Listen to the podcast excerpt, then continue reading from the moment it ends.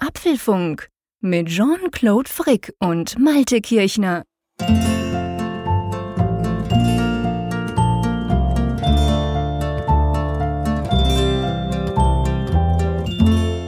Der Apfelfunk meldet sich in seiner Sommerpause. Wir haben ja zurzeit ein bisschen Ferien und deshalb sind wir von unserem wöchentlichen Turnus ein bisschen abgerückt. Apfelfunk 18, diese Folge erscheint deshalb etwas später, aber ähm, wir sind halt für euch da. Wir wollen euch nicht ganz im Stich lassen im Sommer. Der Jean-Claude Frick in Bern. Hallo.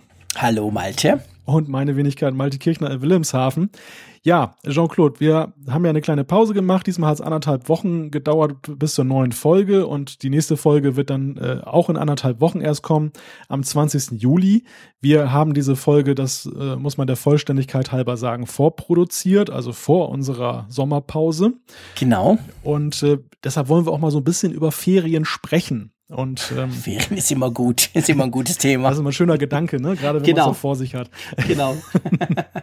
Aber Sommer, Urlaub, Ferien, Strand, all das ist ja nicht mehr denkbar, zumindest für uns beide nicht und für, für viele von euch wahrscheinlich auch nicht, ohne entsprechende Gadgets und dass man irgendwie doch mit der vernetzten Welt in Kontakt bleibt. Und die Frage, die sich dann stellt, ist, ähm, wie sieht denn das Setup aus für eine Ferienreise? Jean-Claude, wir haben ja beide jetzt das Kofferpacken unmittelbar vor uns. Was kommt denn in dein Köfferchen rein? Naja, also ich habe ich hab so einen Technik-Rucksack, muss man vielleicht sagen dazu. Ähm, das ist der Rucksack, mit dem ich eigentlich auch sonst immer unterwegs bin, ähm, wenn, ich, wenn ich rumziehe und so. Und wenn ich pendle vor allem. Und da kommt, ähm, jetzt in diesem konkreten Fall kommt mein MacBook Pro 13 Zoll Retina rein, das mich eigentlich fast überall hin begleitet. Das habe ich eigentlich immer dabei. Übrigens in so einer Speckhülle, also es gibt ja von Speck, das ist der Hersteller, gibt's ja so Plastikhüllen, die man direkt dran pappen kann, also so eine Art Plastikschutz. Dann brauchst du eigentlich keine Hülle. Das finde ich super praktisch, da musst du es nicht immer rausnehmen. Ich werde wohl auch das iPad Pro, ähm, das kleine, mitnehmen. Ja, und dann ist es bei mir so, dass ich immer so zwischen lacht mich bitte nicht aus, zwischen zwei und vier äh, mindestens Smartphones dabei habe. Also das iPhone natürlich und dann aber logischerweise auch zwei oder drei Android-Smartphones, mit denen ich dann ganz gerne rumspiele. Was nicht mehr dabei ist, ist eine Kamera. Früher hatte ich immer auch noch eine Kamera dabei, eine richtige, jetzt mal in Anführungszeichen. Das nehme ich meistens nicht mehr mit, weil das, was ich fotografiere, so ein bisschen Strand, Meer etc., das geht eigentlich super mit den Smartphone-Kameras, die ich da dabei habe. Dieses Mal wird kameratechnisch aber eine Gear 360, die habe ich jetzt gerade bekommen Ende Juni. Ähm, also das, diese 360-Grad-Kamera von äh, Samsung, die jetzt, glaube ich, Anfang Juli dann in den Verkauf gelangt ist. Ähm, die werde ich mitnehmen. Einfach mal zum Gucken, wie das so ist, ein paar, mal, mal selber so ein 360-Grad-Video zu schießen. Aber ja, und dann halt noch die üblichen Kabel etc. Und so ein kleiner Bluetooth-Lautsprecher ähm, wird auch noch dabei sein, damit die Kids auch noch was hören können, wenn sie wollen. Vorher werde ich natürlich versuchen, alles nach Möglichkeit, die Lieder und ihre Lieblingsgeschichten lokal zu speichern auf dem iPhone, dass wir das auch im Auto zum Beispiel hören können. Das sind so die üblichen Ferienvorbereitungen. Wie sieht's bei dir aus? Was nimmst du alles mit? ich kann da schwerlich mithalten, muss ich gestehen. ähm, ja, ich bin ein Spinner, das muss man auch noch sagen. Ja, bin ich ja normalerweise auch. Also in der Beziehung unterscheiden wir uns nicht. Bei mir ist es dann aber doch eher so, dass ich ähm, über die Jahre immer minimalistischer geworden bin. Also das Notebook als Reisebegleiter, das gab es auch zeitweise mal. Das, das äh, gehört jetzt der Geschichte an. Ich werde das iPad Pro einpacken und dann auch eben die, das Smart Keyboard dazu. Das ist schon eine ganz feine Sache, wenn man eben doch mal einen kleinen Text schreiben möchte, irgendwie eine E-Mail ausführlicher beantworten will oder so.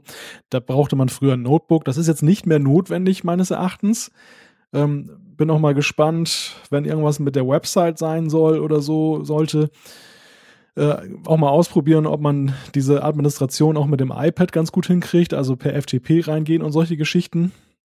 Das will ich wirklich mal drauf ankommen lassen dieses Mal. Also da bin ich wirklich mal gespannt, wie ich da mit dem iPod, iPad Pro ähm, und das ist ja eben der Anspruch des iPad Pro, eben ja das Profi-Gerät zu sein, ob, ob das denn das voll abdeckt oder ob ich dann hinterher doch sage, naja, mit dem Notebook in der Vergangenheit bin ich doch ein bisschen besser gefahren, das war dann doch einfacher.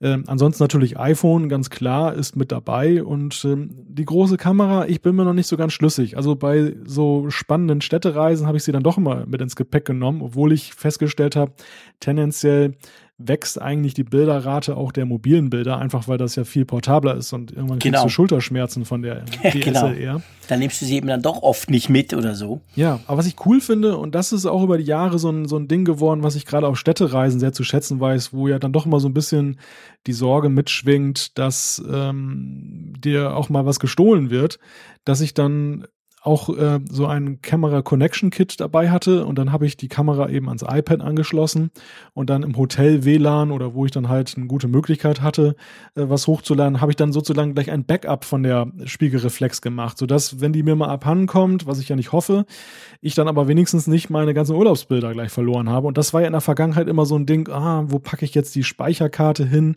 Oder auch so diese Angst, dass das dann, dass, dass man es ins Gepäck packt äh, und dann kommt es irgendwie dann bei einer Flugreise abhanden. Das ist so eine Sorge, die kann einem genommen werden durch diese Cloud-Speicherung. Das finde ich eigentlich eine ganz tolle Sache. Ja. Es geht mir auch so. Also ich versuche natürlich eigentlich dort, wo ich hingehe, habe ich dann auch WLAN. Demzufolge ähm, ist es nicht grundsätzlich ein Problem, das Zeug eben in die Cloud zu pusten. Und ich finde das auch sehr, sehr wichtig und vor allem sehr, sehr beruhigend, das zu wissen, du kommst zurück in dein Apartment oder halt in dein Hotelzimmer und dann weißt du, der fängt gleich an hochzuladen und dann ähm, ja, selbst wenn dir das Teil mal geklaut wird, was ja im Urlaub mm, ab und zu vorkommen kann, dann weißt du, okay, zumindest die Fotos, die ja eigentlich letztendlich viel wichtiger sind als das Gerät selber, die sind dann quasi schon in Sicherheit, weil sie bei dir schon auf der Cloud, äh, in die Cloud gepustet wurden. Das finde ich auch eine sehr, sehr, sehr praktische Sache. Aber insgesamt muss man einfach sagen, ähm, sind die elektronischen Geräte, egal wie viele man jetzt mitnimmt, sind schon eine unschätzbare Hilfe geworden, eben bei der Urlaubsgestaltung. Ähm, ich habe das zum Beispiel auch festgestellt, als wir vor zwei, drei Jahren in der Schweiz waren und wir wollten dann mal mit dem Zug dann von Lugano dann nach Mailand fahren. Da konnte man sich diese SBB-App dann da runterladen. Das ist wirklich sowas von fantastisch. Ähm, diese Möglichkeiten, wo man ja vorher dann immer hinterherrennen musste und, und ähm, Ja, es ist erstaunlich. Ich, so ein schleichender Prozess irgendwie, ne? wie, es sich das geändert hat. Es ist total erstaunlich, wie du sagst. Also ich meine, ich bin 43 Jahre alt, sprich, ich habe das noch erlebt mit Karte etc. Also deutlich. Aber man, man switcht unglaublich schnell über. Also äh, ich, ich meine, ich bin früher auch immer mit meiner Frau zusammen mit diesen, mit diesen schönen Reisebüchern oder, oder, oder mit diesen Helferbüchern irgendwo hingereist und dann hat man halt gelesen und da, komm, das probieren wir mal aus, da fahren wir mal hin. Und ich meine, heute machst du das alles im Netz. Das ist schon krass. Das ist definitiv so. Also wir gucken uns das an, wir lesen irgendwelche Blogs, oh spannend, könnten wir mal hin, dann zack, Google Maps auf, mal gucken, wie weit ist denn das? Ja komm, wir fahren da durch, wir, wir machen noch einen Abstecher dorthin. Dann wird das quasi alles direkt live vor Ort geplant und dann macht man's. Ist schon spannend. Das war ja früher ich meine, wir sind früher auch in die Ferien gegangen, hat auch alles geklappt. Und eben, ich bin jetzt schon so alt, dass ich das definitiv noch erlebt habe, aber irgendwie, ich kann mir gar nicht mehr vorstellen, ohne diese elektronischen Helfer, wie man das machen könnte. Ja, so alt bist du ja nun auch nicht. wenn ich das mal Ja, so okay, darf. aber ich meine, ja, okay, aber ich ging dann doch schon in den 80er und 90er Jahren auf Reisen und Ja. da war nichts mit Smartphone, da war nichts mit Internet, Nein. Mobile etc. Also Das war ja bis vor ein paar Das- Jahren so. Und, und, genau, das ist noch gar nicht so lange her eigentlich und trotzdem kommt es mir vor wie ein Jahrtausend zurück. Also selbst bei Auslandsreisen war es ja eben so, ähm, obwohl wir schon die mobilen Geräte hatten, haben uns dann doch eben die, die teuren Roaming-Gebühren davon abgehalten, sie dann einzusetzen. genau. Das hat sich ja auch erst seit ein paar Jahren geändert, dass es eben Stimmt. dann auch diese flexiblen, zumindest in der EU, diese relativ günstigen Pakete eben gibt, dass du eben eine, so eine Wochen-Flatrate da buchen kannst für, was weiß ich, 15 Euro. Und das, das versüßt einem natürlich auch den Urlaub. Wo, wo ich so eine Herausforderung sehe und, und ich meine, wir, wir neigen ja dazu, allein durch die Menge der Geräte, die wir mitnehmen und ähm, der, der Versuchung, die wir immer wieder erlegen. Man muss natürlich eine Balance finden, habe ich festgestellt. Also es ist wirklich so, äh, sie helfen dir ungemein. Du kannst wirklich vor Ort dann dich auch besser orientieren, kannst eben Informationen recherchieren. Das macht dein Leben einfacher und Sie lenken Die- dich auch ab. Richtig, genau. Man muss wirklich aufpassen, dass man nicht Ja. untertan wird dieser Geräte, Ja. dass man die, die Welt nachher nur noch durch das Display sieht, um dann alles abzulichten und was weiß ich. Und ähm, man kriegt eigentlich gar nichts mehr mit von dem, Ja. wo man extra hingefahren ist für teuer Geld. Ja, das Und- hat was. Das, das- hat absolut was. Und das ist eine Riesengefahr, weil du dann so in diesen Trott, äh, du, du, du, gerade mit Flatrates und also bei uns, ich, ich gehe nach Holland und in Holland ist es so, wir haben ein ganz herrlich, wunderbares Apartment direkt auf dem Deich und vorne dran ist gleich der Strand. Und ähm, das WLAN, welches ich meistens dann noch mit einer mitgebrachten Fritzbox ein bisschen verbessere, das WLAN, ähm, das geht bis zum Strand. Und ich meine, das ist ja schön und gut, aber es ist super gefährlich, das Smartphone dann auch mitnimmst und wenn die Kinder so schön spielen, dann halt mal noch schnell irgendwas machst. Und die Gefahr eben in den, in den normalen Trott ähm, reinzurutschen ist wirklich sehr groß. Und da muss ich mich selber auch immer wieder an der Nase nehmen und sagen, hey Junge, nix da, jetzt hockst du da am Strand und schaust Schiffe an. Das musst du jetzt nicht unbedingt gleich eben durch die Brille oder durch, durch die Kamera selber machen, sondern live und direkt. Und das, das stimmt schon. Also das hat auch Nachteile. Also nicht gleich die Marine Tracker App dann aufrufen und gucken, die habe ich natürlich, am klar, logisch, doch, die habe ich immer dabei. Das finden meine Kids auch cool. ähm, da, die gehört dazu. Also ja. ich habe eine Gezeiten-App, damit wir so ein bisschen wissen, wann, wann was. Und wir haben eben diese Marine Tracker, weil das finde ich einfach klasse, weil da sind die Kinder, also wir gehen nach Südholland und das ist quasi gegenüber von Belgien am Meer und das ist die Einfahrt zum Hafen von Antwerpen. Und Antwerpen ist ja einer der größten europäischen Häfen, da kommen diese ganz großen Pötte an. Das heißt, die fahren bei uns vorne eigentlich beim Fenster vorbei. Und ich muss zugeben, ich bin ein riesen Meerfan und Schifffan, das sowieso. Und aber auch die Kids, ich meine, da kommen sie und da kommt so ein riesen mega Monsterschiff und dann, hey Papa, wo kommt denn das her? Das ist schon klar. Dann gucken wir die Marine Tracker App an. Also das gehört irgendwie dazu, aber ich muss die nicht unbedingt am Strand mitnehmen. Das freut mich übrigens zu hören, dass du Schiffe magst und das ich Meer. Ich liebe ja, Schiffe. Wir, wir, wir arbeiten ja hier äh, auch gerade dran, einen großen Containerhafen aufzubauen und Echt? dann ja ja. Okay, das wusste ich gar nicht. Bei euch gleich um die Ecke oder? Äh, hier in der Stadt sozusagen. Also der, Echt? der Jade Weserport, der ist vor ein paar Jahren in Betrieb gegangen nach langer Planungsphase. Und ähm, der, wir haben ja den Vorteil. Das wusste wenn, ich gar nicht. Wenn ich, wenn ich mal kurz diesen Exkurs einführen Ja, bitte, darf. ich bitte darum. Ähm, Wilhelmshaven ist halt ein Tiefwasserhafen. Also wir haben ja eine, eine Wassertiefe von 18 Metern. Das liegt Ach daran, komm, echt? Ja, also das ist wirklich so ein, so ein Alleinstellungsmerkmal mhm. hier in der Nordseeküste und man hat sich das eben zunutze gemacht für die Containerschiffe der, der Zukunft, die Triple-E-Klasse. Genau. Das sind riesige Dinger, 18.000 TU können die da laden. Genau. Die kannst du eben so leicht nicht mehr nach Hamburg oder, oder Bremerhaven nee. bringen. Ja. Einfach, äh, die, die, du kannst sie nicht voll beladen dorthin genau, fahren. Genau, genau. Und, Dann ähm, nur nach, bei bestimmten Gezeiten rein und richtig, rausfahren und richtig. so. Genau. Wenn, wenn überhaupt. Und äh, in den Niederlanden ist es halt so, die haben halt Tiefwasserhäfen ja. zum größten Teil, die haben dieses Problem nicht. Ja. Und damit Deutschland so ein bisschen im Rennen bleibt, äh, hat man eben den Jade Weserport hier gebaut Ist ja und äh, der kann eben problemlos diese Triple-E-Schiffe anlanden. Und ähm, ja gut, ich meine, es braucht halt Zeit, sowas aufzubauen. Das ist, das ist noch so ein bisschen der Punkt. Ja klar, das machst du nicht von heute nach morgen. Natürlich, klar. Kostet unglaublich viel Geld und muss sich zuerst auch mal so, die internationalen Schiffsrouten, die wechseln ja nicht super schnell. Also Richtig. die sind ja so eingespielt, das dauert eine Weile, bis da so ein neuer Player dann auch erscheint. Richtig, genau. Also das, das ist genau der Punkt. Ähm, eine der großen Reedereien, ich glaube CMA, CGM oder so, mhm. die sitzt ja sogar bei euch in der Schweiz. Ja, MSC, genau. Oder MSC, ja. genau. Ja, genau, die sitzt in Genf, ja, genau. Genau, CMA ist, glaube ich, China, richtig. Genau, genau, ganz genau. Und dann gibt es ja noch Maersk und so. Also die, die planen natürlich sehr lang und, und, und sehr ausführlich. Und es ist natürlich auch noch so ein Punkt, die Infrastruktur dahinter muss ja auch stimmen. Auch da. Klar, die Container müssen dann auch wieder weg. Eben, richtig. Da ist hier kräftig investiert worden und wird immer noch investiert und gebaut und gemacht gemacht. Also das ist so ein Spannend. Punkt. Insofern, ähm, wenn du Schiffe sehen möchtest, äh, perspektivisch können wir dir hier vielleicht auch mal was bieten. Ja, hey, ich will sowieso nicht mal treffen, live und direkt quasi, wenn wir schon immer zusammen quasseln einmal pro Woche. Ähm, das ist keine Frage. Übrigens noch letzter Exkurs. Ich bin so großer Schifffan, dass ich mir an Weihnachten habe ich mir, es gibt von Maersk so ein Triple E ähm, Containerschiff als Lego. Ja. Das sind so knapp 2000 Lego-Steine. Und ich habe mir so ein Ding be besorgt und habe das dann äh, über die Weihnachtstage zusammengesetzt. Zur großen Freude meiner Kinder natürlich. Die haben auch ein bisschen geholfen. Und das steht jetzt in der Vitrine bei mir im Wohnzimmer. Und ich finde das nach wie vor ganz, ganz cool.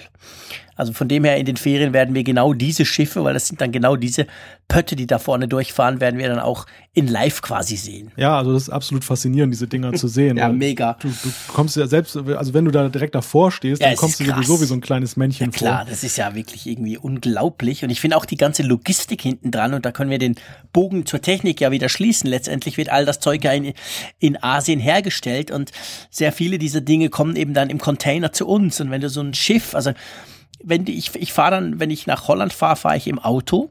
Und wenn du durch Belgien durchfährst, fängt das schon relativ früh an. Kurz nach Brüssel ist die Autobahn nach Antwerpen. Und da, da siehst du eigentlich einen Lastwagen nach dem anderen. Auf der rechten Spur hat's nur Lastwagen. Teilweise mit, teilweise ohne Container. Und wenn du da mal so ein Schiff gesehen hast und du eben weißt, dass die ganz großen neuen Triple E, die kann, wie du gesagt hast, 18.000 Container laden. Und ein Container ist eigentlich so ein 40 Tonnen Lastwagen. Ein Container pro Lastwagen. Das, ich meine, klar, zum Glück gibt's die Züge noch, aber es ist schon krass, wenn nur so ein Schiff kommt und du das entladen musst und das irgendwo hin schaffen musst. Das braucht unglaublich viel Logistik im Hintergrund. Und das finde ich recht faszinierend. Und wenn du dann so guckst, eben dort, wo wir sind, der, am, quasi am Einfahrt, das sind dann noch 60 Kilometer zum, zum Antwerpener Hafen, da fahren halt drei, vier von denen am Tag ein und aus. Und das ist schon super, super spannend, wenn du überlegst, was das eben an einem Hinterland an Aufgaben zu tun gibt, um das Zeug zu verteilen. Ja, richtig. Also das ist, das ist schon wirklich ein gewaltiges und interessantes Feld. Und naja gut, es tangiert ja ähm, das Thema Apple und damit sind wir wieder beim Apfelfunk. Klar. Insofern ja auch, weil, weil Apple eben auch, du hast es schon gesagt, sehr viel aus Fernost eben oder ja eigentlich seine ganze Produktion in Fernost hat, hat bis auf den Mac Pro, der wird ja mittlerweile in den USA zusammengeschraubt. Ähm, da landet natürlich auch hier sehr vieles dann eben an auf dem Wege, wenn es nicht per Flugzeug kommt, was ja in den letzten Jahren auch an Bedeutung immer mehr gewonnen hat. Genau, klar. Also so, so viele Dinge kommen natürlich auch per Flugzeug. Das ist ja immer so, wenn so ein neues iPhone ähm, rauskommt, kurz vor Verkaufsstart, kann man meistens ja dann so Bilder sehen auf Twitter von irgendwelchen DHL-Fliegern, ähm, die komplett gefüllt sind mit, mit Verpackungen, also ja. einfach mit iPhones. Das geht ja dann immer so ein bisschen rum. Also das, da geht viel per Flieger, da hast du schon recht, ja. Aber es ist witzig, also Transport und Logistik äh, ist auch so ein Thema, was mich irgendwie fasziniert. Ich weiß nicht, ob das mit dem, mit dem Geektum zu tun hat, dass er Ja, ist lustig, so geht mir genau gleich. Ich finde das super spannend. Einfach eben so um die Welt fahren und das ist ja, das ist ja ganz krass. Also ich habe letztens gelesen, vielleicht noch als es sei mir erlaubt, weil es ist ja unser Ferienapfelfunk, genau. da darf man ja auch ein bisschen über Meer und Schiffe reden. Wir sind ja eigentlich gar nicht hier. Genau, wir sind ja gar nicht da. Wir können eigentlich machen, was wir wollen. Und ähm, mal gucken, wie viele Hörer wir verlieren. Nein, Quatsch. Ähm, das zum Beispiel jetzt durch diesen extrem tiefen Ölpreis im Moment seit ein paar Monaten, das ging offensichtlich relativ schnell, dass die Schiffe ihre Routen geändert haben. Also offensichtlich wird zum Beispiel wieder und äh, beim, beim Kap der, der guten Hoffnung, also bei Südafrika unten durchgefahren, anstelle des Suezkanals, weil der Suezkanal ist ja sehr teuer, wie ja auch der Panama-Kanal für diese Schiffe. Und ähm, jetzt mit dem tiefen Dieselpreis ist es quasi möglich, dass du unten durchfährst. Du hast zwar ein paar Tage länger, aber es ist günstiger, als wenn du oben durchfährst. Und halt, halt Güter, die jetzt nicht äh, quasi auf den Tag genau ankommen müssen, da haben die, die, die Schiffe schon ihre Routen geändert. Ist natürlich umwelttechnisch ganz schlecht, weil es viel weiter. Aber das ist spannend. Solche, solche Entwicklungen, die, die, die schlagen dann relativ schnell auf die Frachtrouten der Welt durch. Ja, und, und mehr noch ist es so, wir, wir hatten ja in den letzten Jahren ein, ein Überangebot an Kapazitäten. Genau. Das kam ja genau. so infolge der Weltwirtschaftskrise, dass dann ja. eben dann nicht mehr so viel transportiert wurde. Und das hatte eben auch zur Folge, das haben wir hier an der Stadt sehr stark gemerkt, dass dann plötzlich jede Menge Fiederschiffe, also diese Schiffe, die dann sozusagen den großen zuliefern, die waren ah, okay. dann plötzlich nicht mehr benötigt und dann stapelten die sich hier dann quasi am Hafen, wurden die irgendwie festgemacht okay. und lagen da monatelang fest oder sogar einige lagen sogar ein paar Jahre. Okay. Mittlerweile sind sie alle wieder verschwunden. Das ist ja ein gutes Zeichen. Die werden wieder okay, benötigt. die sind alle wieder unterwegs.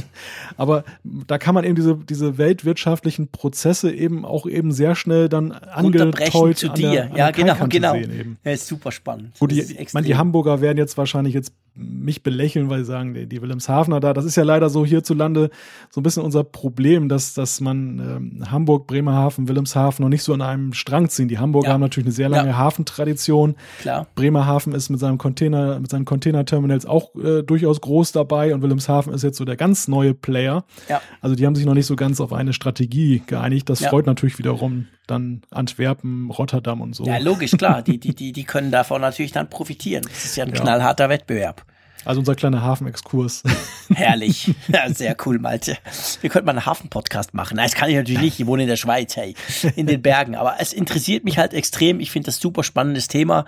Und sehr oft wäre ich lieber am Meer als in den Bergen. Aber ich glaube, das ist ja auch nicht ganz abnormal. Wenn ich in Südfrankreich in den Ferien bin, sagen die alle, ah, das Meer, sowas Langweiliges. Hey, du hast cool in den Bergen. Und ich sage, hey Jungs, ist es herrlich. Ihr wohnt am Meer. Wahrscheinlich ist es das, was man eben nicht gleich um die Ecke hat, was einen dann irgendwie fasziniert. Ja, das stimmt Aber schon. Bei mir sind es definitiv die Schiffe noch. Das ist schon ein ganz großes Thema. Das, das stimmt schon. Also ich meine, hier in, am flachen Land reizt es viele Menschen dann eben tatsächlich auch mal in die Berge zu kommen, genau. um ein bisschen so ein Kontrastprogramm genau. zu haben oder auch mal den, den, den Blick ein bisschen einzuengen und nicht immer ja, nur genau. bis zum Horizont zu gucken. Genau, äh, genau. Wenn, wenn, du hier mehr steigern möchtest, und das ist jetzt so mein Plan für, für die Sommerpause, dann ja. musst du wirklich auf eine autofreie Insel fahren wie Langeoog. Dann, dann okay. hast du wirklich nochmal so ein bisschen ja, mehr ja. halt anders, ne? Und, und die das Vegetation ist, cool. ist, da auch schon ein bisschen anders, weil das da einfach auch dann durch diese, ja, weil das ja hauptsächlich Sand ist und so und Klar. nicht so der klassische Kleiboden wie hier, dann hast genau. du eine andere Vegetation auch schon. Super. Sehr, sehr spannend. So sind wir jetzt wirklich zu unseren Urlaubszielen gekommen von den genau. Gadgets. Ähm, kommen wir mal wieder zurück zur Technik, würde ich sagen. Ähm, genau. Denn wir haben natürlich, und das haben wir ja auf Vorrat sozusagen, Feedback. Ja, ja, das ist, das ist ja das Schöne bei uns, dass wir eigentlich immer, dank euch, liebe Hörerinnen und Hörer, ähm, können wir aus, aus dem Feedback schöpfen, aus unseren seitenweisen Feedback, die der, die der Malte immer so toll aufbereitet für unseren Podcast. Das sei an dieser Stelle auch mal verdankt. Ähm, ja, der Sebastian hat uns eine E-Mail geschrieben und er schreibt, toller Podcast. Danke, Sebastian. Und zwar sagt er, ich halte meine Daten via Dropbox und Google synchron, brauche also keine iCloud. Den Mac habe ich damals im Studium gekauft und keinen Cent bereut. Da würde ich mir jederzeit wieder einen Mac kaufen. Das ist doch schön, dass man das auch mal hört. Ähm, und wie gesagt, also die iCloud ist nicht zwingend notwendig. Klar, man hat sie einfach dabei. Sie kommt mit 5 GB Speichern. Den kann man nutzen oder nicht. Aber es gibt einen Haufen andere Alternativen. Das ist schon so. Wie hältst du deine Mac synchron? Ähm, wie halte ich meine Macs synchron? Also ich bin auch bei Dropbox. Google nutze ich eher weniger. Da bin ich nur, was jetzt Google Docs angeht, eben. Da habe ich, also ich schreibe relativ viele Artikel über Google Docs. Das finde ich ganz okay. praktisch. Ja. Ähm, ja. Was, was heißt synchron? Also ich habe eigentlich nicht so einen großen Datenbestand, den ich synchron halten muss. Das hält sich wirklich sehr in Grenzen und da reicht mir eigentlich Dropbox aus mit den nötigsten Super. Daten. Perfekt. Geht das, bei mir ganz ähnlich. Ja. Ich, ich mach mal weiter mit Klar. Inkognito. Der hat uns über Twitter mehrere Tweets geschrieben und ähm, einer davon äh, handelt halt davon, dass er sagt, beleuchtet doch mal die Kooperationen von Apple und IBM. Das ist eigentlich eine ganz interessante Geschichte. Also das, das kam ja damals so über Pressemitteilungen, dass Apple und IBM mhm. bekannt gegeben haben, sie arbeiten zusammen. Seither haben wir ja sehr wenig von dem Thema dann gehört und ähm, ja. Das ist so. Also man konnte ja in, den, in der Presse ein bisschen was lesen. Einerseits eben Apple und IBM verschiedene Apps entwickeln wollen, vor allem natürlich für Businesskunden. Ich glaube, den größten Bass hat, hat IBM ausgelöst, als sie, glaube ich, ein knappes Jahr nach diesem, nach dieser Ankündigung des Deals haben sie ja verlauten lassen, dass sie inzwischen, glaube ich, 200.000 PC-Arbeitsplätze auf Mac umgestellt haben. 150.000 stehen noch an, also das sind gigantische Zahlen. Aber die switchen tatsächlich komplett auf Mac und haben gesagt, dass der Supportaufwand, nachdem sie das gemacht haben, massiv zurückgegangen ist. Also mit anderen Worten, die Macs, die sie da eingesetzt haben, ähm, haben deutlich weniger Support gebraucht als die vorher benutzten PCs. Das ist, also mich als Mac- und Windows-Nutzer wundert das natürlich keine Sekunde. Klar, es geht mir selber auch so. Aber es fand ich schon spannend, dass das IBM sagt, die das eben dann wirklich im Big Scale, also im ganz großen Maßstab mal aus durchexerziert haben, indem sie eben wirklich unglaublich viele Arbeitsplätze umgestellt haben. Aber das ist jetzt in, in ehrlicher, ehrlich gesagt so meine so das, was mir am, am meisten noch in Erinnerung blieb. Ansonsten für uns Normalkunden, sagen wir es vielleicht mal so, kam noch nicht so allzu viel raus, oder? Ich glaube, das ist auch gar nicht so Sinn und Zweck dieser ganzen Kooperation. Ich, ja, ich glaube, das ist eher so ein Zeichen eben auch an Businesskunden. Ja. Wenn so ein, ein großer Player wie IBM ähm, mit Apple gemeinsame Sache macht und auf Apple-Lösungen setzt, dann, dann hat das immer eine Signalwirkung. Und gerade gerade IBM eben als Schöpfer des PCs, dass die dann eben Macs einsetzen, das ist ja, das wäre ja un unvorstellbar gewesen noch vor einigen das Jahrzehnten. Ist geil, das ist herrlich, genau, und, das ist eine ganz tolle ja, Story. Und ich glaube, darum geht es einfach. Also das, das ist eigentlich in Anführungszeichen ein, erstmal nur ein weiterer Geschäftskunde für Apple, ein ziemlich großer wohlgemerkt. Natürlich spielt das eine Rolle, so einen Auftrag hat man gerne. Ähm, aber Apple ist andererseits so finanzkräftig, dass sie es jetzt nicht um jeden Preis bräuchten, aber diese, diese, dieser Werbeeffekt, der ist einfach ja, gewaltig. Der ist gigantisch und ist auch ein ja. Türöffner. Also IBM ist natürlich ein ein Türöffner im Business. Da sind sie super stark immer noch. Und wenn sie jetzt Apple da im Schlepptau teilweise mitnehmen können, hilft das natürlich definitiv allen. Ja, und, insofern glaube ich, ähm, ist dann so für den Endkonsumenten das äh, jetzt weniger relevant, diese Kooperation ansonsten. Also man nimmt zur Kenntnis, klar, die Pressemitteilung gab es, aber ansonsten glaube ich, äh, ist da nicht zu erwarten, dass da jetzt äh, massig irgendwelche tollen neuen Innovationen oder Produkte dabei herausspringen, die jetzt dann. Nee, das denke ich auch nicht, ja, das sehe ich ganz gleich. Er hat aber noch was Spannendes geschrieben und zwar schreibt er, ja, wäre denn nicht so ein Merger und Acquisition von Dropbox oder von Box sinnvoll zur Weiterentwicklung von iCloud. Also quasi müsste Apple nicht in Box oder eben in Dropbox, vielleicht Klammer auf, Box ist ja so ein bisschen die Business-Variante von Dropbox, jetzt ein bisschen vereinfacht gesagt, ist auch so ein Cloud-Dienst, der glaube ich auch noch im Unterschied zu Dropbox inzwischen, aber auch noch auf der Amazon Cloud aufsetzt und ähm, er schlägt davor, dass Apple vielleicht mal einen der beiden kaufen müsste. Wie siehst du das? Oh, das ist eine wirklich gute Frage. ich meine. Geld genug hätten sie ja. Ja, das wäre, glaube ich, das kleinste Problem bei der ganzen Geschichte. Die Frage ist, was nützt es Apple und passt es ins Konzept? Genau. Und ähm, ich meine, die iCloud ist jetzt so aufgestellt, die, sie ist ja plattformübergreifend, also sie ist auch auf Windows nutzbar. Das ist ja eher selten bei Apple-Diensten und Produkten. Ähm, wir haben uns ja vor einigen Folgen mal darüber unterhalten mit iMessages und der Frage, äh, warum man Android nicht ein, äh, einbindet. Genau. Also bei, bei der iCloud ist man diesen Weg ja gegangen. Insofern wäre da eine gewisse, in Anführungszeichen, Kompatibilität eben zu, zu Dropbox gegeben. Äh, die Frage ist, was hatte Apple davon? Also Know-how, ich glaube, daran scheitert es nicht. Apple hat das ja konsequent weiterentwickelt, auch mit iCloud Drive und so. Äh, da gibt's ja nichts zu meckern jetzt in dem Sinne. Das Nö. Einzige wäre die Userbase, die man sich da einkaufen würde. Und natürlich würde man mehr Menschen eben darauf aufmerksam machen, beziehungsweise man würde den, den Markt verengen. Wir hatten ja gerade schon die Aussage, dass eben Nutzer da sind, die sagen, ich nutze die iCloud nicht, will lieber einen alternativen Anbieter wie Dropbox oder Google. Und wenn man den Markt natürlich reduziert, dann ist es irgendwann so, ja gut, friss oder stirb. Dann ist es die genau, Frage, klar. will man der Datenkrake Google seine Daten geben? Oder äh, will man doch lieber auf Apple setzen, weil man Vertrauen zu denen hat? Und ich glaube, das könnte die Erwägung sein, die dann eine Rolle spielt. Ja, aber trotzdem denke ich, ich meine, Dropbox ist eben ein klassischer ähm, Cloud-Anbieter und sonst nix. Sie haben ja ein paar Mal probiert, das ein bisschen auszuweiten. Es gab nochmal eine Mailbox-App, die die Mails äh, verwalten konnte. Es gab Bilder-Apps, das haben sie alles eingestampft und haben sich eigentlich back to the roots auf das reine Cloud-Business ähm, konzentriert. Und ich meine, Apple ist vieles, aber definitiv keine Cloud Company. Und ich glaube auch nicht, dass Apple die iCloud quasi, ich meine, die iCloud segelt natürlich im Apple-Universum mit. Sie ist so ein bisschen die Schnittstelle zwischen den verschiedensten Geräten, aber auch Funktionen von Apple. Aber so das klassische, ich schmeiß da alle meine Files drauf, ist die iCloud eigentlich nicht, auch wenn man sie ja dafür inzwischen brauchen kann. Und mit Mac OS Sierra kommen ja Funktionen, wo man Sachen quasi automatisch in die Cloud auslagern kann. Aber trotzdem, für mich ist die iCloud mehr so eine Art, klar, Foto auf der einen Seite, das, so brauche ich es auch, das ist ein Foto-Backup für mich und dann halt die ganzen Einstellungen etc. pp. Also ähm, sie ist ja auch so eine Art Dateisystem fürs iPhone, welches ja sonst eins hat, was du nicht brauchen kannst als Endnutzer. Ähm, Dropbox hingegen ist ganz klar, sagt, hey, gib mir all deine Daten und das ist einfach ein Speicherdienst. Und ich finde nicht, dass, also ich persönlich finde, das passt nicht unbedingt in die Strategie von Apple. Dass sie die jetzt quasi kaufen würden. Also wenn wäre es äh, ja wirklich so eine so ein Aufkauf, ähm, wo man das Filetstück dann hinterher auseinander nimmt und ja, genau. sich die besten Sachen aneignet. Also nicht so eine, nicht so ein, ein Kauf jetzt wie seinerzeit von WhatsApp durch Facebook, wo das dann eigenständig fortgeführt wird. Das kann ich mir auch nicht vorstellen. Und dafür ist aber Dropbox zu groß und auch zu teuer, um da nur die Filetstücke draus zu nehmen und den Rest dann einzustampfen. Das naja, kann ich mir gar nicht vorstellen.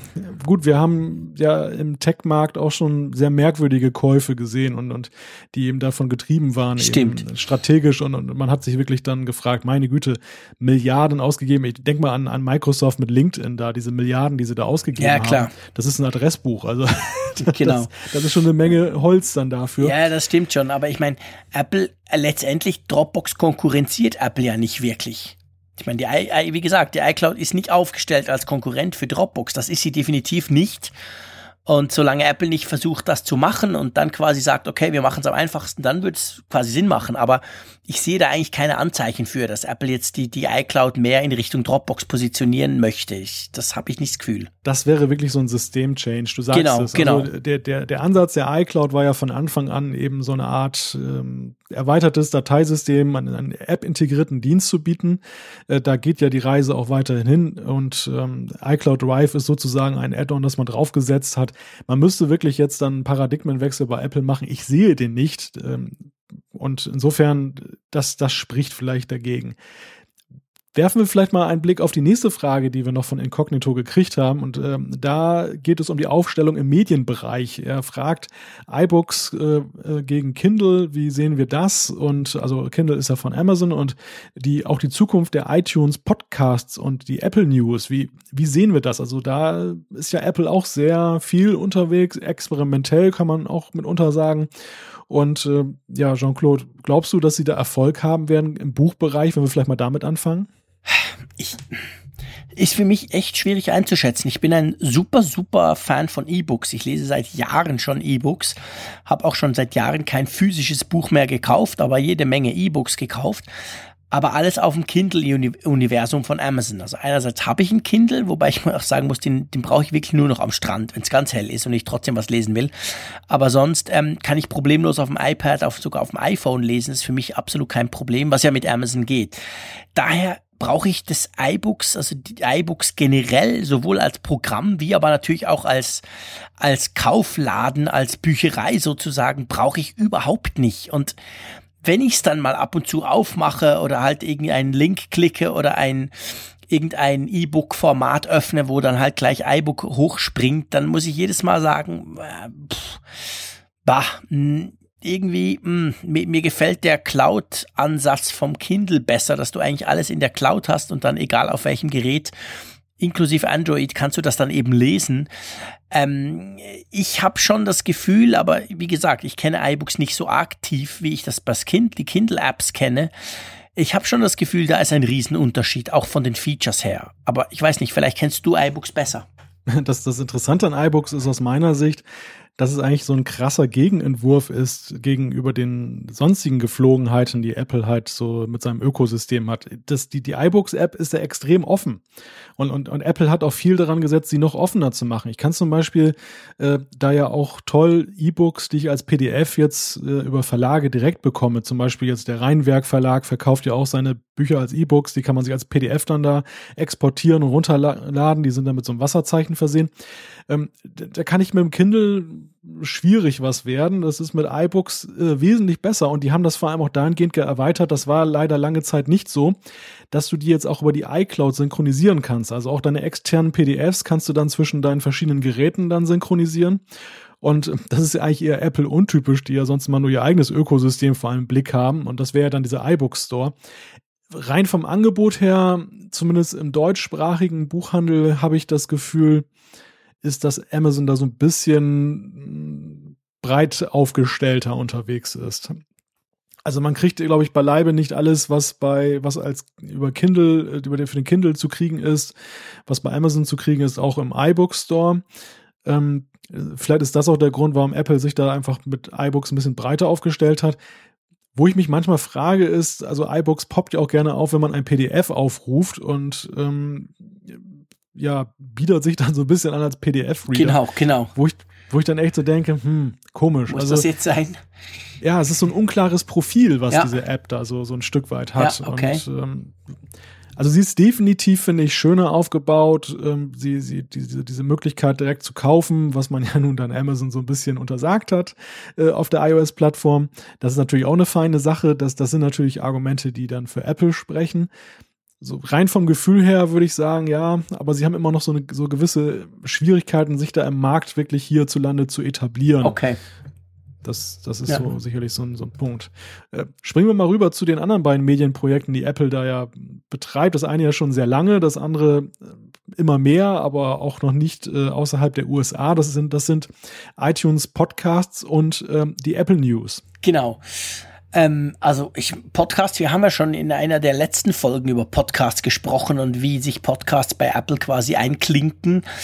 Ich sehe da im Moment, also Apple hat ja mit Podcastern, mit wichtigen amerikanischen Podcastern gesprochen, um so ein bisschen rauszufinden im Vorfeld der WWDC, um so ein bisschen rauszufinden, hey, wo, wo könnte die Reise hingehen? Was ist wichtig für uns Podcaster?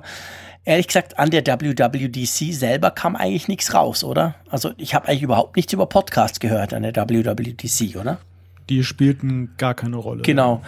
Da muss man mal gucken, was kommt. Aber ich denke, ob sie wichtig sind für Apple, kann ich nicht beurteilen, aber ich meine, Apple hat halt immer noch dieses schöne Verzeichnis. Ja. Also, ich glaube, das ist die schönste Nebensache der Welt. Bei Apple. Genau, genau. Das darf man nicht vernachlässigen. Also ich sehe da auch keinen anderen Player, der das irgendwie übernehmen könnte im Moment. Ähm, Google soll ja Google Podcasts sind ja etwas, wo man jetzt, das kommt, glaube ich, jetzt hoch. In den USA ist es schon möglich, so Podcast quasi bei Google hostest und zu Google lädst.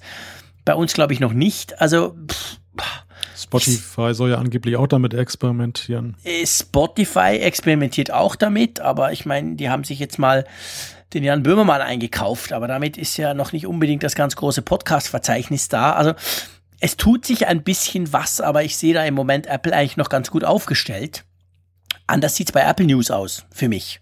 Das ist für mich so ein klassisches MeToo-Projekt. Ja, ja, kann man sicherlich so also, sagen. Also Flipboard ist nicht arg anders und all die anderen. Also es versucht inzwischen jeder irgendwie News zu kuratieren oder ein bisschen einfacher dir darzustellen. Äh, ganz ehrlich gesagt, gut, ich meine, es läuft bei uns nicht, kommt dazu noch. Aber ich habe auch schon mal bei mir auf Englisch umgestellt und damit gespielt auf dem iPad ein paar Wochen lang. Und ja, äh, hat mir eigentlich keinen Mehrwert gegenüber bereits vorhandenen Lösungen gebracht. Drum ging's, schmiss ich es dann wieder runter. Kurios äh, ist dann Apple News in Deutschland, das in der, in der Beta 1 von Ist es bei euch 10, offiziell drauf? Da hast du das Widget von Apple News mit deutschsprachigen News. Also dir wird dann da gleich eine deutschsprachige Nachricht angezeigt. Äh, aber die App nee, nicht. Genau, wenn du draufklickst, passiert ja, nichts. Stimmt, das, stimmt. Das ist bei mir aber auch so. Das ist ein so, toter genau. Link sozusagen. Du hast recht. Ich habe das Widget gesehen mit Inhalten. Vor allem ist es natürlich merkwürdig, dass da was deutschsprachiges angezeigt wird, obwohl, ja, obwohl es ja gar Aber es könnte darauf hindeuten, dass Apple News vielleicht im, im äh, Herbst dann zu uns kommt. Denkbar, ja. Aber die, die Frage ist ja dennoch, und, und du hast es gerade zu Recht angesprochen, ähm, ob sie da denn so schnell und, und so erfolgreich Fuß fassen werden. Also, da, dass sie jetzt auf der Weltentwicklerkonferenz die, die App dann nochmal sozusagen auf links gedreht haben, ähm, alles nochmal so ein bisschen neu gemacht haben, das wird ja auch seine Gründe haben und das zeigt eben, dass sie sich damit noch nicht so etablieren konnten. Dass also dieser Ansatz, den sie damals gezeigt haben und sie waren ja da mit sehr viel Selbstbewusstsein reingegangen und, und waren ja der Ansicht, das sei jetzt nun die News-App schlechthin, hat sich anscheinend nicht so bewahrheitet, ist so mein Eindruck.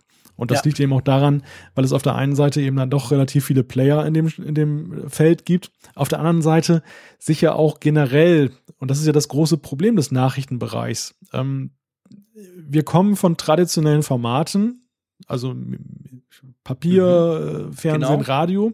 Und wir wissen eigentlich gar nicht, wo die Reise hingeht. Das, die Monetarisierung ist ja das allergrößte Problem dabei. Also viele leben an dem Glauben, dass das, was in sozialen Medien ist, ist einfach da. Das muss aber ja auch irgendwie bezahlt werden. Irgendwann, wenn es keiner mehr bezahlt über die klassischen Wege, dann, dann ist es halt komplett weg. Und ähm, es fehlt irgendwo noch so eine Plattform, die irgendwie sich etabliert, wo das dann irgendwie wirklich funktioniert und alle spielen so ein bisschen mit, aber es, es, es ist immer breit gefächerter, ist so mein Eindruck. Mhm, mh, absolut richtig. Das ist genau der Punkt. Also irgendwie, alle spielen mit, alle machen aber auch ein bisschen das Gleiche. Und ähm, dadurch wird es nicht unbedingt spannender. Und Apple hat jetzt in diesem Bereich eigentlich auch nichts gezeigt, wo du denkst, wow, ja cool, darum muss ich jetzt genau Apple News brauchen. Ähm, ja, Mal schauen, wenn es zu uns kommt offiziell, aber ganz ehrlich gesagt, es interessiert mich nur mäßig. Ja, also ich finde, eigentlich hätte Apple hier die Rolle spielen können, oder sie können sie ja nach wie vor spielen, das Feld ist ja offen, die sie damals bei iTunes gespielt haben, wo sie mhm. dann wirklich äh, einen Problembereich genommen haben. Die Musik war ja damals so ein Ding, die kam auch so vom richtig Analogen. toll verbessert, genau. Genau, und, und haben dann äh, das raus aus dieser Raubkopiererei geführt in einen Markt, der sich ja wirklich dann, der auch wirklich funktioniert und der ja auch Nachahmer gefunden hat. Und genau das wäre natürlich großartig, wenn wir das im Nachrichtengeschäft auch hätten. Ja, aber du darfst, du darfst natürlich eins nicht vergessen. Ich meine, als sie das im Musikbusiness gemacht haben, da gab's einfach quasi, da gab's die bösen Napster und Co. Da gab's die, ähm, die, die, die, die, die Musiklabels, welche sich ja extrem lang gesträubt haben. Und sonst war grüne Wiese. Und ich meine heute, hey, Facebook ist extrem erfolgreich, gerade in dem Bereich. Immer mehr Plattformen, Zeitungen äh, etc. kommen eben auf Facebook, werden dort publiziert, werden dort publizieren, spezielle News etc. Also wir haben schon Google mit seinen AMP-Pages ist immerhin auch dran. Also da haben wir inzwischen natürlich ganz andere Player auch. Und da ist Apple wirklich nur noch einer unter vielen. Ja, aber was, was äh, die anderen alle den, den klassischen Verlagen nicht bieten können oder nur unzureichen, und das wäre eben die Chance für Apple, gerade weil sie eben ja auch ein Premium-Hersteller sind, der eben auch entsprechende Preise dann ja auch ähm, taxiert. Das ist eben etwas, wie du auf deine Kosten kommst. Also ich sehe das große Problem ja. aller Plattformen momentan, das sind alles Experimente. Also da, da klar. Du, klar, du hast ein paar Werbeverkäufe, ja. du hast hier und da auch mal so ein In-App-Purchase oder irgendeine Abo-Geschichte, die da, die da ein paar Cent in die Kasse wirbelt. Aber ich glaube, ein konsolidiertes Geschäftsmodell, was, was wirklich dann so, wo wir wirklich sagen können, wir, wir schalten die Druckerpressen endgültig ab, es lohnt sich nicht mehr, weil das andere ist viel cooler. Ja. Das, das ist nicht da. Und da ja, könnte eben Apple weil sie, sie haben es immer wieder geschafft, Inhalte, den, den Menschen klar zu machen, dass das Inhalte, und das war ja bei der Musik auch so der Fall mit der Raubkopiererei, dass die einen Wert haben. Und wenn man sie richtig verpackt, wenn man sie richtig, äh, ja, konzipiert und noch zusammenstellt, und da sehe ich ja ihre Stärke, ähm, das ist ja eigentlich das, was ich von Apple News erwarte. Nicht, dass sie da jetzt noch einen coolen neuen Swipe-Effekt einbauen, den Flipboard längst schon hat, oder dass das irgendwie, was weiß ich, wie äh, mit einer tollen Überschrift, jetzt so einer dicken neuen San Francisco-Schrift versehen ist. Nein, der, der Punkt ist das Erlösmodell und dass ich als Leser zwar einen guten Preis zahle, aber eben auch eine gute Leistung bekomme und dass Apple letztendlich die Plattform dafür bereitstellt. Ja. Da hast du recht, ja. Das wäre eigentlich auch das, was ich erwarten würde. Die Plattform wäre ja da letztendlich. Die ganzen Abrechnungsgeschichten hat Apple definitiv im Griff. Also da hätten wir schon mal gewisse Vorteile. Ja, mal schauen, was kommt. Also Apple News ist es bis jetzt definitiv nicht. Soweit, da, da sind wir uns einig, oder? Ja, leider. Ja, leider, genau. Gut. Ähm, der Jan Gruber, nicht der Jan Gruber, aber ein anderer Jan Gruber, via apfelfunk.com schreibt, ähm, er hat einen spannenden Link geschickt. Ähm, wenn das Apple Watch Update bei uns fleißigen Testern das Update mal wieder nicht erscheint. Das konnte man lesen ab und zu, immer wieder bei diesen Beta-Versionen, dass die auf der Apple Watch einfach manchmal nicht ankommen. Da gibt's einen Link dazu, wie man das am einfachsten machen kann, ähm, wenn man seine Apple Watch quasi auf den aktuellsten oder auf den aktuellsten Beta-Stand ähm, bringen will. Dann schreibt er noch was zum Fehler 56, gell? Ja, genau. Ähm, er hat ein iPad 9,7 Pro oder ein iPad Pro 9,7 Zoll, so rum ist richtig, und hatte da die Public Beta drauf. Ähm, und da gab es gar kein Problem. Und dann nachher ähm, in der Final-Version, die dann, die er dann draufgespielt hat, ja, da war dann plötzlich das Problem da. Ja, und er fragt, komisch. Wie kann das sein? Da muss ja wirklich etwas gemacht worden sein und wir kommen auch gleich in der nächsten Zuschrift nochmal drauf zu sprechen. Wir, wir können ja jetzt mit Fug und Recht sagen, es sind mehrere Wochen vergangen, ohne dass wir ja irgendwie wirklich dahinter gekommen sind, was da damals schiefgelaufen ist. Gut, über das Thema spricht keiner mehr, das ist gut für Apple, die haben es hingekriegt, das da alles zu begradigen. Aber da muss ja irgendwas passiert sein in letzter Sekunde, was dann eben dieses Release dann da zerschossen hat und dann für diese massiven Probleme gesorgt hat.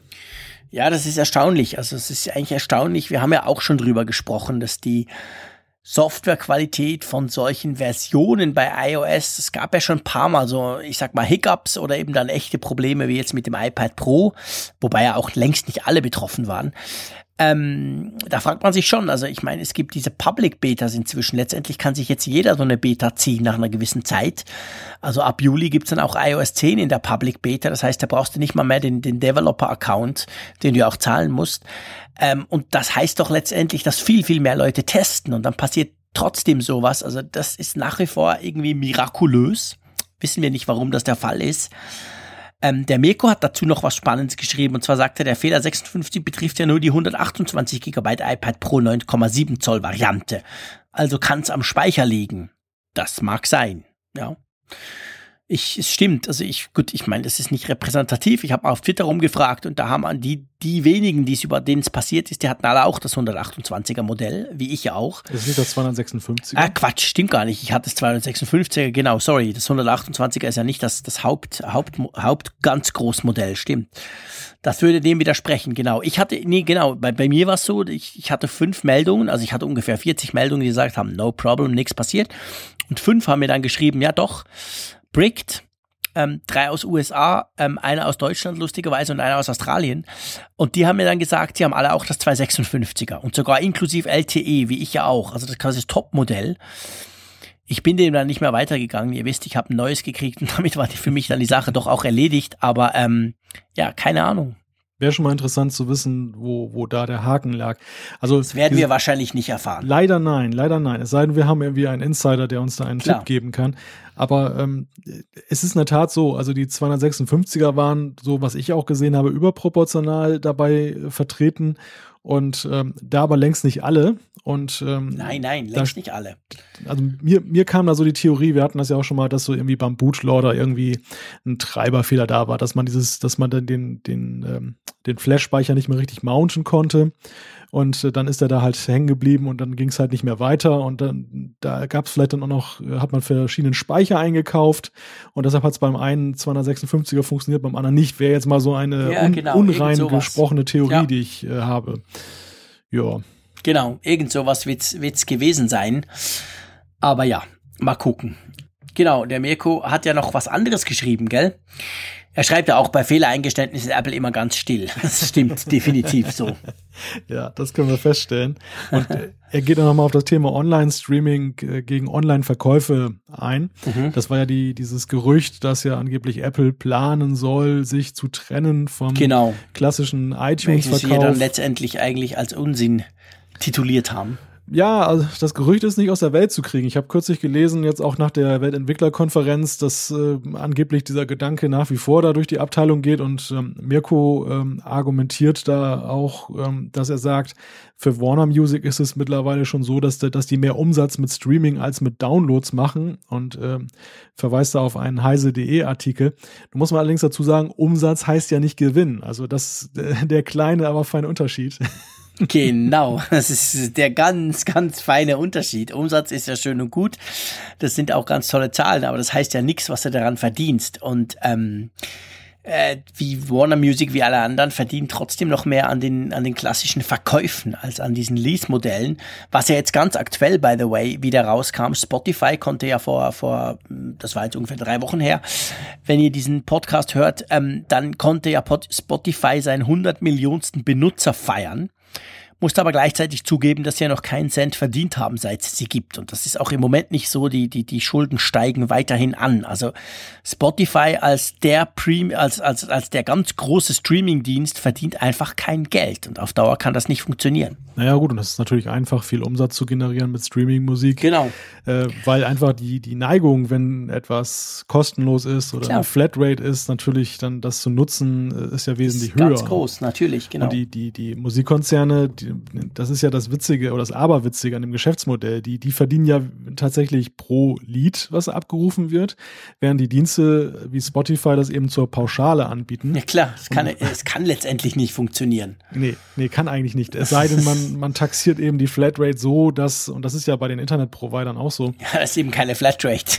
genau. Keine, entweder keine Flatrate ist oder dass der Nutzer letzten Endes dann da gar nicht richtig von Gebrauch macht in dem Maße, dass es unwirtschaftlich werden könnte. Ja, aber ich weiß nicht, ob man mit 9,99 Euro da dann dabei ist. ja, eben wahrscheinlich nicht. Also ich denke, ich, ich, bin, ich bin relativ überzeugt davon, dass so jemand wie Spotify, der nur das macht und auch genau davon ja lebt oder leben sollte irgendwann mal, die werden nicht umhin kommen, die Preise anzuheben. Irgendwann wird das passieren. Und dann steht eben Apple gut da, weil Apple letztendlich sagen kann, hey, das ist quersubventioniert, spielt eigentlich keine Rolle. Wir wollen einfach dieses Apple Music haben, Punkt. Und dann haben sie ganz ein großes Problem. Aber da wird Spotify nicht drum herum kommen. Da bin ich völlig überzeugt von. Ja, sicher auch so. Gut, der Kai hat für dich etwas, nämlich er schreibt, er hat einen Link, den wir dann gerne verlinken werden. Er schreibt, hier eine App, welche Malte helfen könnte. Diese ermöglicht es, das iPhone egal wie zu halten, also egal ob hochkant oder quer. Und das Video, welches dabei herauskommt, ist dann immer im Landscape-Format. Spannende Sache. Hast du mal ausprobiert? Ähm, ausprobiert noch nicht, aber angeguckt und auf die äh, To-Do-Liste auf jeden Fall gesetzt. Ja. Also die Rede ist von der Horizon Camera. Camera. Ja. Das hat uns auch der Karl per E-Mail geschrieben. Also ganz herzlichen Dank für den Tipp. Das war ja so mein äh, kleines Problemchen, das ich immer habe, dass ich sage, man ist ja eher geneigt, das, das iPhone hochkant zu nehmen beim Videofilm und nicht quer zu halten. Und das wäre ja eigentlich viel ergon handergonomischer, ja, wenn man es eben hochkant halten kann. Und diese App macht das halt. Ähm, wobei, und das würde ich ja mal ausprobieren, die Frage, mit welcher Auflösung macht sie das? Denn denn eigentlich kann ich mir das nur mit dem Nehmen eines Bildausschnitts äh, vorstellen, dass sie so Hochkant-Video nimmt und dann eben. Wie soll es sonst, ja, wie soll es ja. sonst gehen, genau. Und das, das ist dann natürlich schon wieder mit Wenn und Aber ja, behaftet. Weniger cool, definitiv. Weil das war's dann mit, mit 1080. Also ich meine, für, für Spotify, äh, Quatsch, ich Idiot, für Snapchat geht ja das dann noch, aber sonst ja.